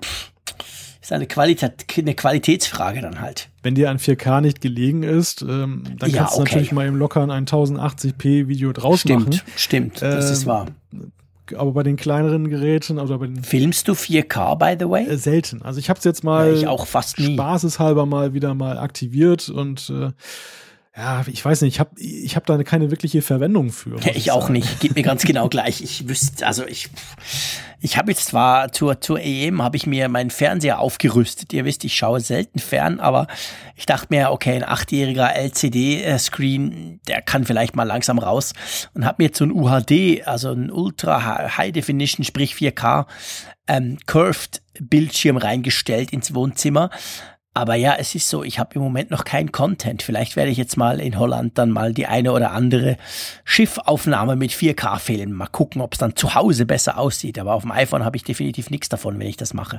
Außer dass es viel mehr Speicher braucht. ja, das ist der Punkt. Das schreckt mich eigentlich auch davon ab. Genau. Perspektive, dass der Speicher dann irgendwann voll ist. Ganz und vor allem, genau. das, das Ganze musst du ja irgendwo dann nachher auf deinem Mac und dein, dein Backup-System dann ja auch entsprechend Ja, logisch, klar. Das braucht dann überall Platz. Richtig, das ist so ein ein, ein sich multiplizierendes Problem. Ja, genau, genau, genau. ähm, ich mach mal weiter. Klar. Der, der Sami hat uns äh, per E-Mail geschrieben und zwar äh, eine, ein Tipp, der eigentlich so eher sich an den Bastler richtet. Denn mit Homebridge lassen sich einige nicht HomeKit-kompatible Komponenten ansprechen. Er hat uns da auch einen, einen, einen Wiki-Link zugeschickt und durch diverse Plugins können dann weitere Systeme wie zum Beispiel Homematic oder Pioneer und so weiter integriert werden. Ähm, das geht ja auch so ein bisschen in diese Richtung, die wir ähm, ja immer mal wieder angesprochen haben mit dem Apple TV als, als HomeKit-Station ja künftig. Ähm, gleichzeitig aber eben diese Systeme wie Gigaset Elements. Ich habe übrigens nachgeguckt, die sind auch leider hier nicht dabei. Schade eigentlich. ich, ich kann mir nicht mal einen Home-Server jetzt so dafür basteln. Äh, ja, aber das, das ist natürlich für viele dann auch eine interessante Option. Und ich finde, was charmant an der ganzen Geschichte, und das ist ja mein Kritikpunkt, dieses, ich muss da diverse Boxen haben, dass man das irgendwie reduzieren kann. Das wäre eigentlich grandios. Genau, weil halt jedes dieser, dieser cleveren Devices bringt sein eigenes Böckchen mit und am Schluss hast du dann halt da unter dem Tisch oder je nachdem, wo du das machst, hast du dann ganz viele von diesen Boxen. Das ist wirklich Blödsinn. Macht keinen Sinn. Der Reinhard hat uns noch was geschrieben via E-Mail. Und zwar ging es darum, das war glaube ich in Folge 9, haben wir so ein bisschen die Frage nach dem Sinn von so Bezahl-Apps wie bei Netto-App oder bei Edeka gestellt, also eigene Bezahl-Apps, eben nicht irgendwie Apple Pay, welches dann quasi out of the box mitkommt, sondern eben so eigene Bezahl-Apps von verschiedenen ähm, Dienstleistern. Und er schreibt dann zum Beispiel, dass er die Netto-App seit vier Monaten braucht und er findet, man ist schneller an der Kasse weil man ähm, den Bezahlcode ja schon fünf Minuten vor dem Bezahlvorgang abbrechen kann, äh, abrufen kann. Klammer auf, äh, bei uns ist der ganz, ganz große Detailhändler Migro in der Schweiz. Da gehen alle Schweizer einkaufen. Und die haben auch eine App, wo man alles mitmachen kann, aber ich habe festgestellt, dass die Leute eben immer erst an der Kasse, wenn überhaupt, frühestens, wenn es schon fertig ist und die Frau sagt, es kostet so viel, diese App hervornehmen. Dadurch dauert es dann länger, Klammer zu. Und ich lege mein iPhone mit dem sichtbaren Code an die Kasse und dann äh, kann, kann, man es quasi abbuchen. Das geht ganz schnell, schreibt er. Die Quittung ist sofort auf der App einsehbar, das ist natürlich cool. Und der kann dann noch so eine Punktekarte, eine Deutschlandkarte, werden die Punkte einschließlich aller Bonusaktionen sofort mitgebucht, dass er keine zweite Karte braucht. Also ganz grundsätzlich, Reinhard, ich bin völlig deiner Meinung. Ich bin ein großer Fan von, von Mobile Payment. Egal, ob jetzt halt so eine Lösung, die direkt von einem Store kommt, wie bei uns die Mikro-App oder die, die du beschreibst, oder halt Apple Pay als universale Lösung. Aber das muss sich erstmal auch in den Köpfen festsetzen. Oder wie siehst du das? Das ist genau das Problem. Also diese, diese App, die Netto hier einsetzt, die, die gibt es so ähnlich auch für Marktkauf. Das ist ja auch so eine große Handelskette, die auch der Edeka gehört. Und die habe ich mal einerseits rezensiert, als sie neu auf den Markt kam. Äh, mittlerweile ist sie ein bisschen verbessert worden. Am Anfang war sie ganz grausam, da hatte sie kein Touch-ID und diese ganzen Geschichten, die einem das Leben ein bisschen einfacher machen. Ähm, mittlerweile ist sie besser, aber es ist genau der Punkt, du, du hast es angesprochen, die, die Leute denken zu spät daran. Es ist eigentlich auch immer noch umständlich, dass ich da überhaupt dann irgendwie so über drei Steps gehen muss. Es, es, es geht nicht schneller. Also ich finde, die Akzeptanz ist einfach, wäre da, wenn ich das Gefühl habe, dass ich der Kartenzahlung vorauseile, dass ich schneller bin als die Karte. Und das ist damit nicht gegeben. Das ist einfach nur ein, ein etwas geekiger Weg, das zu machen. Das ist genau der Punkt. Aber äh, es bringt mir nichts. Es, bis auf diese Geschichte mit der Transparenz, mit der Quittung jetzt, meinetwegen, wenn mhm. das etwas bedeutet. Aber das äh, ist irgendwo noch nicht so ganz ausgereift, so umständlich.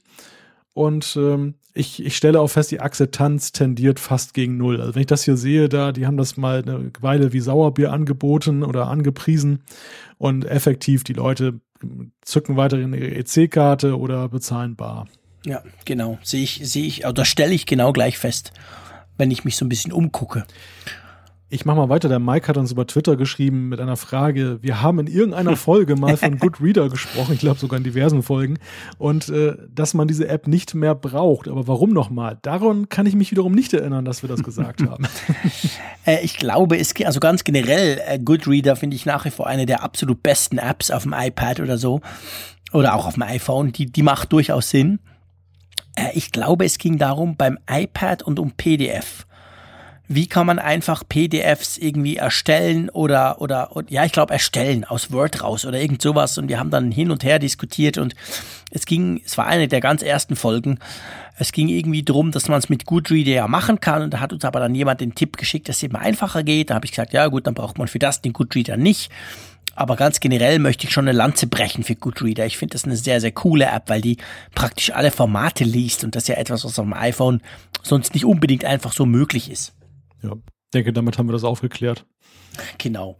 Der Thomas schreibt uns, ähm, er sagt, äh, da ging es so ein bisschen drum, ähm, was man denn so für Geräte im Einsatz hat und dass uns ja eben auch Android-Hörer zu, zuhören, zulosse hätte ich fast gesagt, als Schweizer. Ich selbst nutze nur Android-Geräte und habe daher weniger praktischen Nutzen von euren Themen, aber da mich Apple auch immer interessiert und es nie schaden kann, mal über den Tellerrand zu schauen, bleibe ich euch treu. Nicht zuletzt, weil es auch sehr unterhaltsam ist, euch beiden zuzuhören. Macht bitte weiter so und habt weiterhin viel Erfolg mit eurem Podcast. Thomas finde ich absolut klasse, finde ich wirklich genial. Du, du, schreibst ja, ich will ein bisschen dranbleiben und, und ich höre euch gerne zu. Das gefällt mir sehr. Und er sagt, ach ja, da die eingesendeten Apple Homescreens auf eurer Homepage zwar schick, aber doch immer leider etwas ähnlich ausschauen, sendet euch euch mal einen meinen aktuellen Android Homescreen. Sehr schön, Thomas. Da hast du natürlich recht. Das ist beim iPhone natürlich deutlich weniger, ähm, sag ich mal, kreativ, wie man das, als wie man das bei Android machen kann, wo ja das zum Teil wirklich völlig anders aussehen kann. Da ist natürlich Apple ganz scharf, dass sie eben sagen, hey, da geht nur das eine oder das andere. Also da kannst du nicht so viel machen wie bei Android. Drum sehen die Homescreens, da gebe ich dir recht, alle relativ ähnlich aus. Das ist schon ja. so. Ja, also der Android-Screen, der ja schon online ist, der sticht wirklich heraus bei uns in der Galerie. Wir haben ja auch einen von Windows Phone. Ich finde genau. das, find das sehr charmant. Also ich auch. Ihr dürft das sehr gerne auch Android-Screens schicken. Ja, genau. Die hauen ja auch drauf. Dann haben wir den Mike, der hat per E-Mail geschrieben und ähm, schreibt, ihr habt im Apfelfunk X, äh, Apfelfunk 10, kleiner Wink mit dem Zaunfall an Jean-Claude, meine Frage zur Verknüpfung von LTE und GPS-Chips beantwortet und dabei gefragt, ob ich das iPad etwa als Navi benutze. Und da er die meiste Zeit ein relativ großes Auto fährt, in Klammern LKW, nutzt er ein 9,7 Zoll iPad als multimedia -Zentrale. Relativ groß, super. ja, das ist schon cool, ja. Und äh, das bietet ihm halt Navigation mit dem Navigon, Navigon Blitzer Warner natürlich nicht, ist ja nicht erlaubt, schreibt er noch hinzu. Mus Musikplayer, Podcastplayer und für Hörbücher und wenn er parkt, natürlich auch für Videos oder zum Surfen. Und das iPad ist dann per Bluetooth mit dem Radio verbunden. Warum ein iPad und kein iPhone? Ja, die Frage beantwortet er auch gleich denn er nutzt derzeit noch ein iPhone 5 und da sind sowohl Apple Music als auch die Podcast-App nahezu unbedienbar klein. Und da ist ein iPad natürlich mit dem großen Display dann ja schon etwas benutzerfreundlicher. Und ähm, er nutzt ein iPad Air 2 derzeit mit 128 GB Speicher, LTE, das macht natürlich auch Sinn unterwegs. Und das passt, wie auf Bildern zu sehen ist, die er uns geschickt hat, äh, genau auf das Armaturenbrett seines MAN.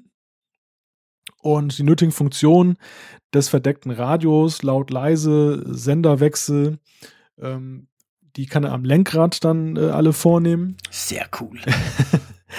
und äh, ja, Was schreibt er da noch? Er schreibt ja noch, dass er das eigentlich seit vier Jahren schon so macht. iPad 3, iPad R1, jetzt das, 2, das R2. Und dass ihm das iPad bisher erst ein einziges Mal runtergefallen sei, dank eines extrem ostdeutschen Bahnübergangs, schreibt er. Und er schreibt auch, gehalten wird nur durchs Cover, das auf der oberen Abdeckung des Armaturenbretts liegt. Finde ich schon spannend. Ich meine, das kannst du wahrscheinlich nur beim Lastwagen machen, wenn du wirklich genug Platz hast auch. Aber ich habe es ja schon mal gesagt, Mike. Ähm, ich hätte ja eigentlich gerne einen Tesla, kann ich mir aber nicht leisten, sage ich ganz offen. Und ich überlege immer noch, ob ich nicht ein iPad einbauen soll, damit ich wenigstens so was ähnliches wie diesen super coolen 17 Zoll Screen habe, den diese Dinger in der Mitte haben. Also da arbeite ich auch noch dran. Mal schauen. Es wäre dann aber bei mir das iPad Pro, das große. Um dem, um dem Vorbild etwas näher zu kommen, quasi. Aber du kaufst ja nicht ein LKW um ein nein, großes nein, iPad. Nein, nein, nein, nein. Das mache ich nicht. Auf jeden Fall vielen Dank, das ist cool. Ja. Mal ein bisschen was ganz anderes. Ähm, ja, und dann schreibt uns der Bertram per E-Mail, schreibt er äh, an mich gerichtet, vielen Dank für das hohe Lied auf Bring. Ich hatte die App schon wieder gelöscht und weiter Wunderlist verwendet, weil ich zu blöd war, rauszufinden, wie man eigene Artikel einer Kategorie zuordnet. Habe es im zweiten Versuch dann gefunden. Ja, Bertram, ich glaube, äh, der Malte und ich, wir brauchen beide Bring, oder? Du auch, gell? Ja, also ich bin, glaube ich, nicht so intensiv dabei wie du, weil ich muss mich da mal wieder mal ein bisschen disziplinieren, dass ich dann mehr nutze, obwohl es eigentlich eine wirklich sehr praktische App ist. Vor allem, wenn man dann so seine Artikel da eingespeichert hat, die man halt häufig gebraucht, dann kann man sie ja wirklich mit einem Antatschen dann sofort dann wieder Genau. auf die Liste setzen. Das Genau. ist ja gerade das Tolle daran. Ja, genau, das ist halt so simpel gemacht per Touch-Bedienung und die, die Apple Watch äh, App funktioniert eben auch sehr gut. Also ich bin im Moment oft beim Einkaufen, gucke ich dann wirklich nur noch auf die Uhr und, und tappe da quasi die einzelnen Artikel ab, die ich gekauft habe oder in den Wagen gelegt habe. Das ist schon sehr, sehr praktisch. Also ich, ich bin nach wie vor großer Fan davon und es ist ja auch noch eine Schweizer App. Davon mal ganz abgesehen. Nein, aber sie ist auch wirklich gut gemacht und, und witzig ist, ähm, ich, gut, ich bin jetzt, habe jetzt das nicht recherchiert jetzt im, im Detail, aber ähm, sie hat ja auch nach wie vor ein ziemliches Alleinstellungsmerkmal. Also das finde ich witzig, dass da nicht so viele dann auch schon auf den Zug aufgesprungen sind. Mhm. Zumindest hat es keiner geschafft, äh, sag ich mal, jetzt eine Popularität zu erreichen, die jetzt Br- bringen ebenbürtig ist. Ja. Und das ist Ja. schon äh, witzig. Ja, das ist witzig und, und nicht selbstverständlich. Mhm. Vielleicht darf ich da mal einen kleinen Aufruf an die Hörer starten, weil ich habe ein Problem festgestellt. Es gibt ja unzählige To-Do-Apps, aber Ja. was mir eigentlich noch so ein bisschen fehlt, ist eine To-Do-App mit wiederkehrenden Checklisten. Weißt du, was ich meine? Mhm. Also, dass ich jede Woche dann irgendwelche Standardvorgänge immer wieder machen muss, die hake Geht ich mir ab. genau gleich. Und äh, dass ich dann so eine Checkliste definiere. Ich finde gerade so bei Arbeitsabläufen, hat ja, Ja. jeden Tag so seine Sachen, die man irgendwie dann erledigen muss. Oder wöchentlich, in welchem Modus auch immer. Und Wobei, jetzt wo du das so erzählst, ich habe eine Lösung, aber erzähl mal weiter. Ja, also, ja, ich bin eigentlich auch schon mehr oder weniger fertig mit meinen Ausführungen. Ja, okay. Also das, das wäre einfach das Prinzip, ich definiere das einmal und dann Mhm. kann ich mir diese Liste immer wieder laden und neu abarbeiten, ohne aber dann jeden einzelnen Eintrag zu reaktivieren. Du musst dir unbedingt mal Trello angucken. Trello macht genau das. Ist im ersten Moment denkt man, ja, es ist eine To-Do-App, eine mehr. Und dann stellt man fest, es ist so eine Art, ja, schon fast ein Projektmanagement-Tool eigentlich. Und ich habe sehr viel mit Trello gemacht, genau, genau solche Geschichten, quasi vorgefertigte Listen, die du dann mit einem ganz einfachen Klick wieder hervornehmen kannst, beziehungsweise kopieren kannst, neu anlegen kannst, aber eben aus der Vorlage raus. Und ähm, ein Fernsehsender bei uns in der Schweiz, der macht damit eigentlich die ganze Technikplanung. Also wer macht wann, was, wie, wo, auf was muss man achten, was sind so die Pre-Checks vor der Sendung etc. Die machen das alles mit Trello, genau auf diese Art. Das funktioniert erstaunlich gut. Musst du dir mal angucken, ist Ja. gratis. Schau ich mir an. Ja, gibt's für alle Plattformen und im Web. Also kannst du auch im Webbrowser brauchen. Es ist wirklich eine sehr, sehr, sehr praktische, praktische Anwendung, finde ich. Aber egal, der Aufruf gilt. Sagt uns, was ihr noch habt dafür. so, ich würde sagen, ja, ein oder zwei nehmen wir noch, oder? Ja, ja, gerne. Der Michael schreibt zum HomeKit, haben wir auch schon drüber gesprochen. Das HomeKit-fähige System, das ich zu Hause nutze, ist von Elgato und heißt Eve. Leider ist die Auswahl an Komponenten noch etwas beschränkt, aber die, die ich bisher im Einsatz habe, gefallen mir alle sehr gut. Mit Siri lässt sich das System auch ansteuern und funktioniert mit Sprachsteuerung. Äh, lustig, das, das, das Eve von Elgato sehe ich immer wieder in den Apple Stores rumliegen und frage mich dann immer, ja, soll ich es mal ausprobieren oder nicht? Hast du es mal ausprobiert? Leider nein. Also Elgato scheint ähm, ziemlich nah dran zu sein an Apple. Nicht nur was jetzt die Vermarktung angeht, sondern sie sind eben auch sehr früh dabei gewesen, eben auch HomeKit und diese Sachen zu unterstützen. Und ich glaube, sie werden in Deutschland auch äh, von der gleichen Werbeagentur vermarktet. Ähm, okay. Also da, da, scheint, da scheint es einige Verbindungen zu geben und ähm, ja, ich muss dann leider sagen, dass ich so ein bisschen aufs falsche Pferd gesetzt habe mit Gigaset Elements. Die machen nämlich genau das nicht. Ja, ne, Elgato, die haben eben so verschiedene, es gibt zum Beispiel einen Außensensor fürs Wetter, es gibt einen Innensensor fürs Wetter, es gibt, glaube ich, eine Tür, Tür- oder Fenstercheck, also, also Sensor, wenn die aufgehen oder so. Es gibt noch nicht so arg viel, aber das Schöne ist an dem System, es ist von Anfang an, als es auf den Markt kam, war es für HomeKit ready. Also von dem her jetzt gerade mit iOS 10, wo wir ja diese ganz neue Home-App haben, wo man eben die HomeKit-Geräte dann steuern kann über eine zentrale Oberfläche, ist das sehr spannend. Und ich überlege mir, ob ich mir nicht mal also einen solchen Sensor mal zulegen soll, um das mal ein bisschen auszuprobieren. Mhm. Ja, also das ist definitiv interessant. Marco hat uns auf apfelfunk.com Com geschrieben und äh, er schreibt zum iTunes-Update kann ich nur sagen, danke Apple, nach dem Update waren bei mir alle Apps, die ich gekauft, geladen hatte, weg. Ja, mitten, ja richtig, in dem Verzeichnis, in dem sonst die Apps abgelegt sind, herrschte gähnende Leere. Das nimmt Bezug auf einen Erfahrungsbericht, den wir hier ja auch schon mal vorgelesen haben, wo jemand, äh, ein Hörer von uns, eben das Problem hatte, dass seine Sachen plötzlich weg waren. Mhm. Mm, ja, woran es liegt, wir haben es leider nicht erfahren bislang, ähm, aber der Tipp, den wir geben können, ist eigentlich der gleiche, der Support, ne? Klar. Wende dich an den Support, ruf da an oder geh vorbei, was auch immer. Ähm, wenn du bei dir in der Nähe einen ähm, Apple Store hast und dann äh, sag mal, hey Jungs, was ist da los? Da sollen die gucken, was, was geht. Ich, ich hatte das Problem nicht ich habe ja hunderte von Apps äh, auf meinen Geräten und dann natürlich noch viel mehr in der Zeit zurückliegend gekauft. Die lungen alle irgendwo im iTunes, in der iTunes App rum und die waren danach auch alle noch da. Ich muss ja sagen, ich meine, Technik äh, hat ja leider diese Eigenart, dass sie auch versagen kann. Sie wird von Menschen gemacht und, und, Menschen machen Fehler. Ähm, was für mich eigentlich entscheidend ist als Kunde, und das ist ein, ein Punkt, der, der ist von entscheidender Bedeutung, ist, wenn mir sowas passiert, wie gut kann ich A, den Support erreichen und B, wie gut kann mir der Support helfen? Und, und davon hängt eigentlich alles ab. Und, und wir haben, wir haben es ja an dem, an dem äh, Problem mit dem iPad Pro gesehen, mit diesem, I äh, mit dem iOS-Update, das fehlgeschlagen ist.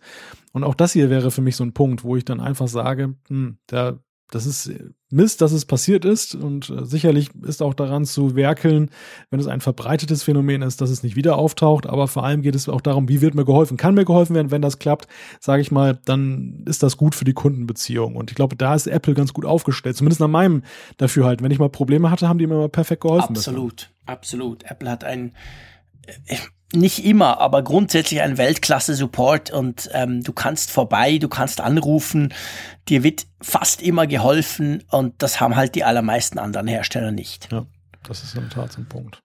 So, ähm, der Steffen, komm, den nehmen wir noch, oder? Ein ja, schönes ja. Thema. Musik und DRM. Juhu. ähm, und zwar, er schlägt vor, der Stefan hat uns eine E-Mail geschrieben und schlägt vor, könntet ihr euch bei Gelegenheit auch einmal dem Thema DRM von Musik widmen? Ähm, und zwar sagt er, er hat eine ganz, ganz große Library, ungefähr 32.000 Stücke und ähm, er ist Apple Music Abonnent, nutzt die Bibliothek auf mehreren Apple Devices und ist eigentlich auch so ganz zufrieden.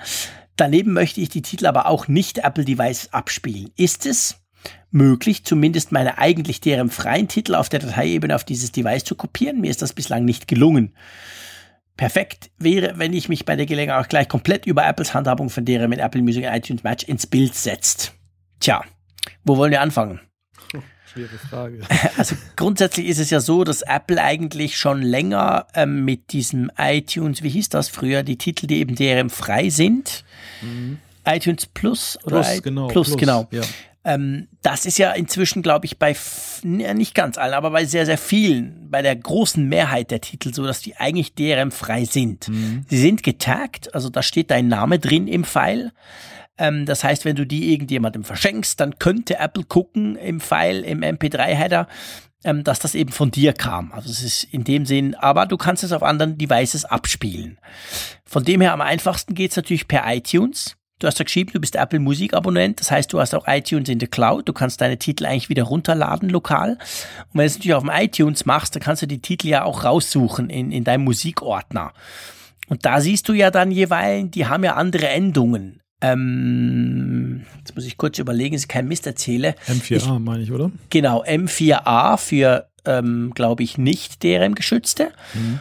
Und was ist das DRM-geschützte? Wie heißen die jetzt M4P schon wieder? M4P ist das nicht? Protected oder so? Genau, genau. M4P. Mhm. Die gehen dann logischerweise nicht. Aber die M4A-Dateien, die müsstest du eigentlich überall abspielen können. Ja, also zumindest auf allen neueren Geräten. Ähm, das, das Problem, was einige hatten, war ja, Apple war da mit M4A damals ein bisschen ähm, fortschrittlicher als andere. Mhm. So der klassische MP3-Player hatte da seine Probleme mit. Das, ja, das, das war Format. das doch schon Jahre her, oder? Ja, ja, ja. Gut, ich, ich, das letzte Mal, dass ich das gemacht habe, dass ich aus iTunes Music irgendwie was übertragen wollte, das war zu der Zeit. Okay, okay, ja, das stimmt. Also ich glaube, heute MP4, das ist ein Standardformat ja. wie MP3. Also das müsste eigentlich jeder halbwegs normale Player abspielen können. Aber ich würde es über iTunes machen, weil ich meine, vom iPhone kriegst du das Zeug nicht sinnvoll runter, iPad auch nicht, also mach's auf dem Mac oder eben auf dem PC einfach mit iTunes, weil da hast du die Titel dann vor, vorgängig liegen, wenn du diese aus der Cloud runtergeladen hast. Hm, genau. Es gibt übrigens, das stimmt, er schreibt ja noch es ganz widersprüchliche Aussagen im Netz. Etwas, was, was immer wieder so ein bisschen hochpoppt. Es gibt noch so eine Story, da hat einer seine 30.000 Titel eben in die Cloud gepustet von Apple und als er sie dann runtergeladen hat, waren die alle quasi DRM geschützt. Das, das passiert offensichtlich ab und zu dem einen oder anderen Benutzer, der dann quasi seine private Datenbank ja in die Cloud lädt, damit er sie eben auf mehreren Geräten brauchen kann. Und dann kommen sie aber geschützt zurück und nicht, nicht ungeschützt. Also, ja, da, da muss man allerdings auch dazu sagen, dass das, das betrifft ja, glaube ich, iTunes Match. Ich genau. kenne das jetzt auch nur aus gelesenen welcher, Berichten. welcher Teil von Apple Music ist. Wenn du Apple Music hast, naja, hast du ja auch iTunes Match. Der, der Punkt ist, glaube ich, ein anderer. Der, der Punkt ist, und da hat Apple ja auch mit geworben, du, du hast eine qualitativ schlechtere Aufnahme eines Musikstückes, also jetzt von der Codierung her und von der, ja, von der Codierung her vor allem, von der, von der Qualität und du kriegst von Apple das bessere Pendant, was über den iTunes Store verkauft wird. Quasi kostenlos dann dafür, genau. dass du es hochlädst. Und dann ist aber dann der Pferdefuß damit verbunden, dass das aber dann natürlich dann im Gegensatz zu deinem File DRM geschützt ist. Das ist so der, der Haken in der Sache. Genau, ist ein Riesenhaken, weil wenn du natürlich dann irgendwann mal sagst, okay, danke Apple, war schön mit dir, aber das mache ich jetzt nicht mehr und dann hast du deine 32.000 Songs, wenn du Pech hast, sind sie dann DRM geschützt. Wobei, auch da, ich glaube, es ist ja auch da so, dass da bin ich aber nicht ganz sicher, dass die, die quasi auch im iTunes Store zum Kauf DRM geschützt sind, die sind DRM geschützt, aber die anderen glaube ich nicht, oder? Oder sind alle bei iTunes Match? Ja, das ist jetzt äh, mm. mangels praktischer Erfahrung, ja. kann ich da nur spekulieren. Ich würde allerdings vermuten, dass es tatsächlich einfach das Ebenbild der iTunes Store Situation denke ich auch. Ich glaube nicht, dass sie das zusätzlich nochmal für Bei mir ist es wirklich so, ich, ich würde mal sagen, bei mir sind vielleicht drei, vier Prozent meiner Titel, ich habe ungefähr 10.000 Titel, sind immer noch DRM geschützt. Also einfach zum Beispiel Katie Melua, die habe ich mir gekauft im, im iTunes Store schon lange und die ist immer noch voll DRM geschützt. Also das File könnte ich sonst nirgends abspielen, aber die meisten anderen sind inzwischen DRM frei. Naja, und was Apple Music angeht, ist es natürlich so, das kannst du nicht vergleichen. Das, das, ja, ist, das ist ein Streaming-Dienst. Die sind ähm, natürlich sowieso DRM geschützt, das müssen sie auch sein. Ja.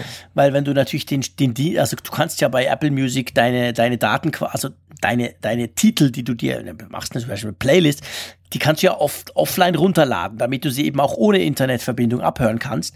Und der Punkt ist natürlich der, die sind drum DRM geschützt, weil du könntest ja sonst sagen, hey, ich habe sie jetzt auf meiner Maschine, ich kündige den Dienst und habe sie immer noch. Ja. Das geht dann eben nicht, weil Apple muss dann zwischendurch per Internet nachfragen und wenn du das nicht magst, dann, dann kannst du die nicht mehr abspielen. Also da macht schon Sinn, das macht Spotify nicht anders. Nein, und das ist ja auch nachvollziehbar, weil einfach das Nutzungsverhältnis ein Klar, anderes logisch. ist. Also bei dem anderen Klar. wird mir ja in Anführungszeichen gesagt, du besitzt jetzt das Stück, du hast es gekauft. Genau.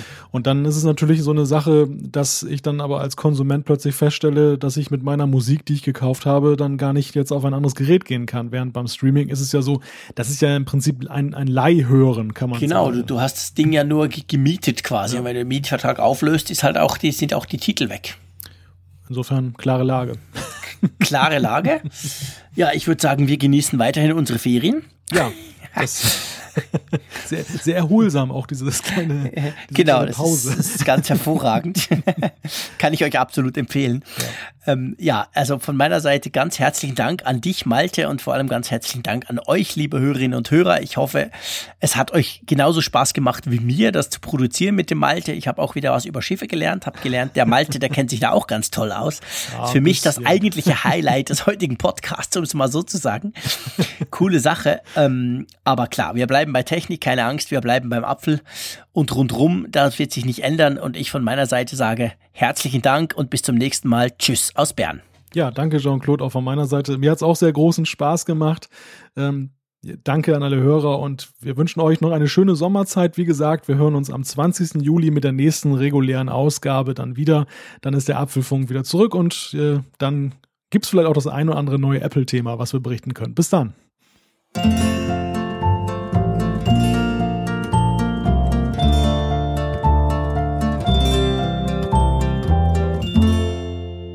Apfelfunk, der Podcast über Apple-Themen. Mehr Infos unter www.apfelfunk.com.